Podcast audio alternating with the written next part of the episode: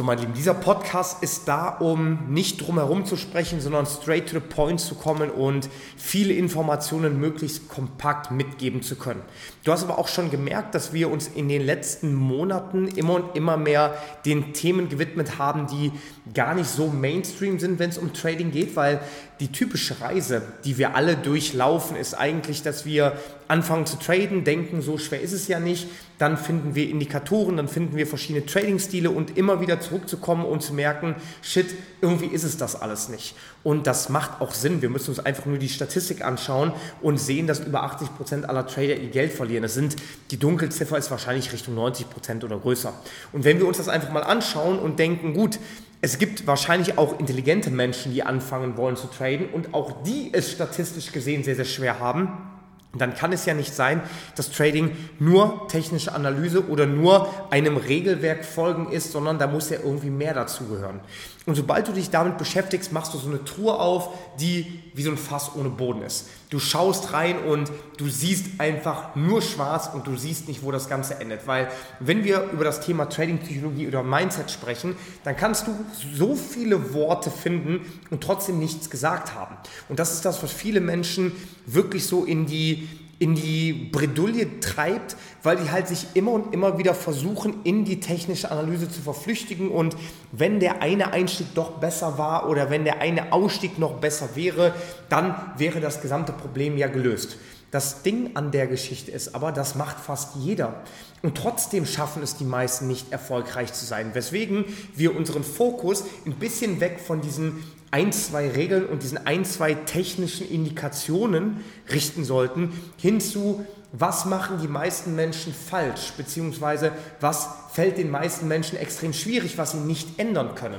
Es geht ja nicht nur darum, was fällt dir schwer, sondern was fällt dir schwer und was kannst du nicht anpassen, was kannst du nicht verändern. Und da kommen wir sehr, sehr häufig in den Fall, dass die meisten Menschen ihre ja, eingeprägten, einstudierten Verhaltensweise sehr, sehr schlecht verändern können. Wenn wir in diese Richtung gehen, dann können wir natürlich auch darüber sprechen, dass du beispielsweise deinen Kopf oder dein Unterbewusstsein mit komplett falschen Informationen fütterst. Beispielsweise der Markt läuft gegen dich, beziehungsweise der Trade läuft gegen dich. Was machst du? Du legst mit einer Position nach, typischerweise mit einer viel zu großen Position, weil du dann damit die Spanne verkürzen möchtest, die der Markt zurücklaufen muss, damit du doch noch profitieren kannst. Was bedeutet, wenn der Markt jetzt in acht von zehn Fällen wieder zurückkommt, dann hast du diese Verhaltensweise als positiv abgestempelt, weil dieses Verhalten ja dazu geführt hast, dass du keinen Verlust gemacht hast, beziehungsweise vielleicht sogar einen Gewinn oder einen großen Gewinn erfordert hast. Was für dich bedeutet, das Ganze ist eher mit so einem Haken und alles lief gut versehen. Das aber natürlich, dieses Verhalten, das toxischste ist überhaupt. Und das absolut dieses Verhalten dazu führen wird, dass du früher oder später deinen Account mit 100%iger Wahrscheinlichkeit schrotten wirst, das ist mittlerweile den meisten bewusst. Und trotzdem fällt es vielen Menschen schwer, diese Verhaltensweisen zu verändern. Und darüber hatten wir in den vergangenen Trading-Podcast-Folgen bereits auch schon ausführlicher gesprochen, über diese emotionale Intelligenz, über diese Umschulung von, ähm, von deinem, ich sag mal, Unterbewusstsein. Aber eine Sache und ein Tipp, den möchte ich exklusiv in diesem Podcast geben, der komplett anders ist, als es die meisten Menschen vielleicht angehen wollen. Aber wir müssen auch immer überlegen, wenn du das machst, was jeder macht, was du auch die Ergebnisse bekommst, die jeder bekommt. Naja, und wenn du die Ergebnisse suchst, die jeder bekommt, dann wirst du im Trading leider nicht allzu erfolgreich werden. Und um das Ganze noch ein bisschen, bisschen zu erklären und einzuleiten, möchte ich dir ganz kurz nur sagen, dass wir ein Problem vor allem auch in den Märkten haben, wenn es darum geht, dass wir Marktinformationen wahrnehmen. Denn diese mechanischen Regeln, die wir häufig befolgen wollen, die sind natürlich getrübt von den Emotionen, die uns begleiten, sobald wir X oder Y machen. Bedeutet, wir messen einer Marktbewegung Emotionalität bei und wir bewerten eine Marktbewegung.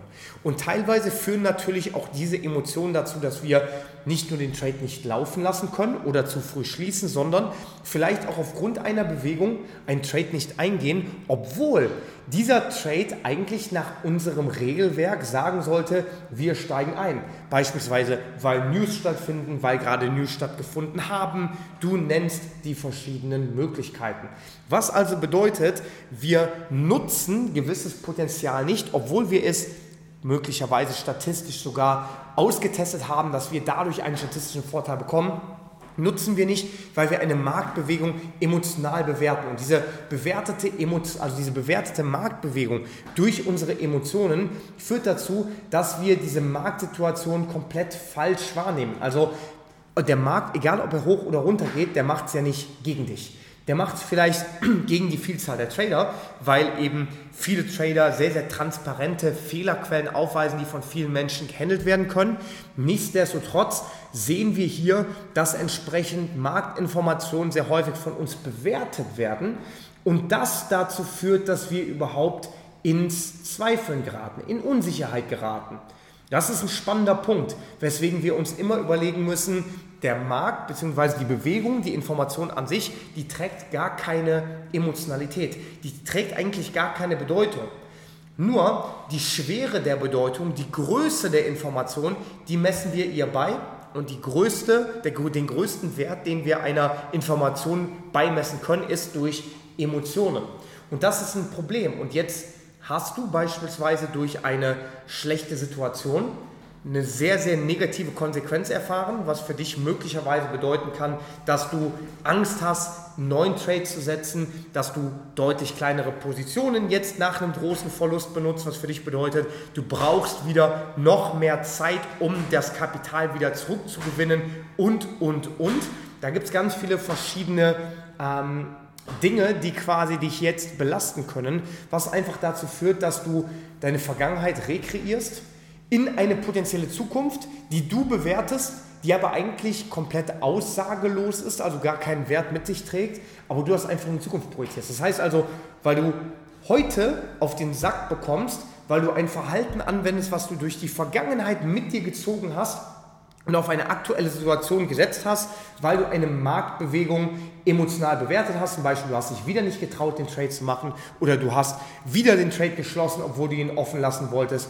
Führt dazu, dass du dich so konditionierst und trainierst, dass du vor kommenden Bewegungen großen, großen Respekt hast, was dazu führen kann, dass du vielleicht gar nicht mehr den Trade eröffnest. Und das ist selbstverständlich dramatisch, das ist selbstverständlich katastrophal.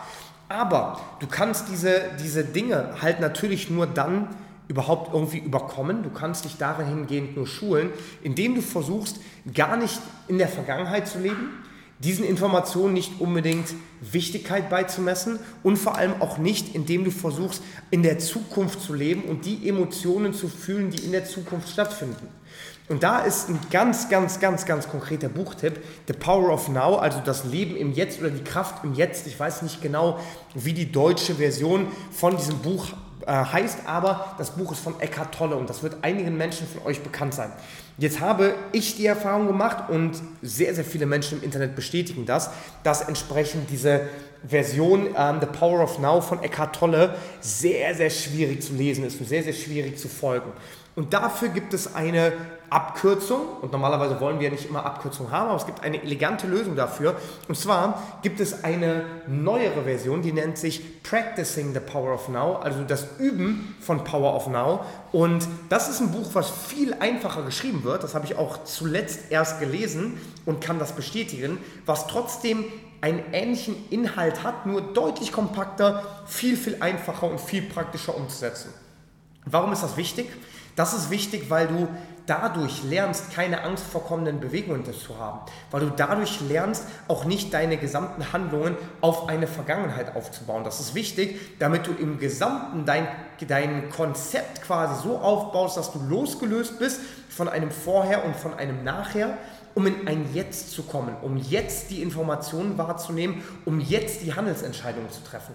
Und das ist das Ziel quasi auch von The Discipline Trader, von Mark Douglas oder Trading in the Zone. Das wird quasi beschrieben, wenn du in the Zone bist, wenn du einfach die Marktbewegungen fühlst, wenn du einfach mit diesem Flow gehst, in diesem Flow-Zustand bist. Aber in den kommst du halt nicht, wenn du dich in der Vergangenheit aufhältst, beziehungsweise Erfahrungen von der Vergangenheit mitnimmst oder in die Zukunft bereits schon irgendwelche Bedeutungen implementierst und deswegen deine Entscheidung jetzt und im Hier bereits schon limitierst.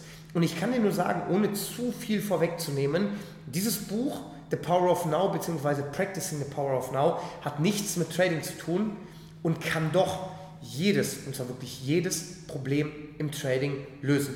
Und falls du mir nicht glaubst, falls das für dich zu verrückt klingt, klingt, lade ich dich sehr, sehr gerne ein, da einfach mal einen eigenen Versuch zu starten. Schau dir das sehr, sehr gerne mal selber an. Ich bin sehr überzeugt davon, dass auch wenn das Buch erstmal nicht direkt im Trading-Zusammenhang steht, es das beste Trading-Buch ist, was es da draußen gibt.